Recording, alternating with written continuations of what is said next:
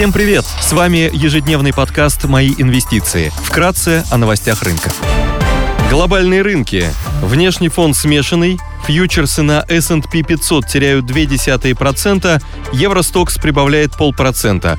Шанхай Композит в плюсе на 0,2%, гонконгский Хэнк растет на 0,7%. Баррель нефти марки Brent стоит 84,5 доллара, золото торгуется по 1839 долларов за унцию, доходность по десятилетним гособлигациям США составляет 4,5%. Сегодня Пройдет заседание Совета безопасности России.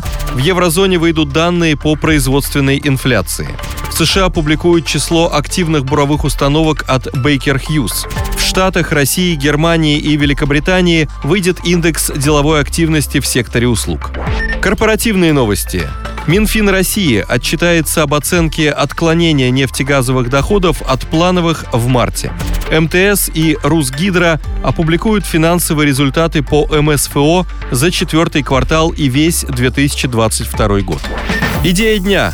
На рынке облигаций позитивно смотрим на замещающие выпуски еврооблигаций российских эмитентов.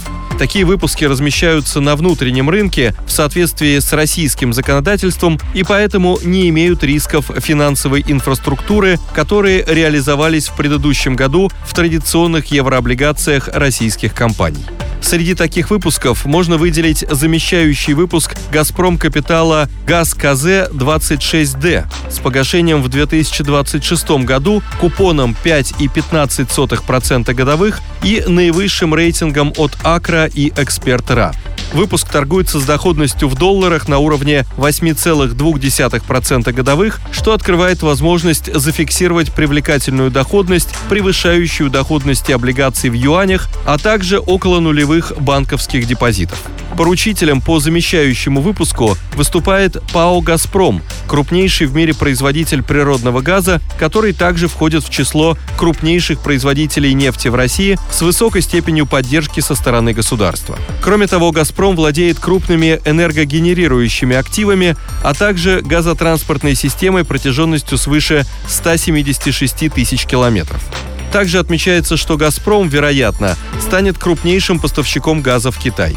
Замещающие выпуски – это также хорошая возможность для валютной диверсификации портфеля в случае ослабления рубля. Также такие выпуски обладают налоговой льготой при долгосрочном владении.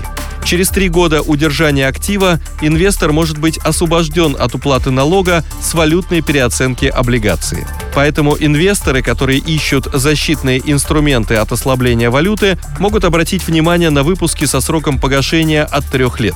Данный выпуск можно приобрести в рублях по актуальному курсу доллара, не используя при этом валюту недружественных стран.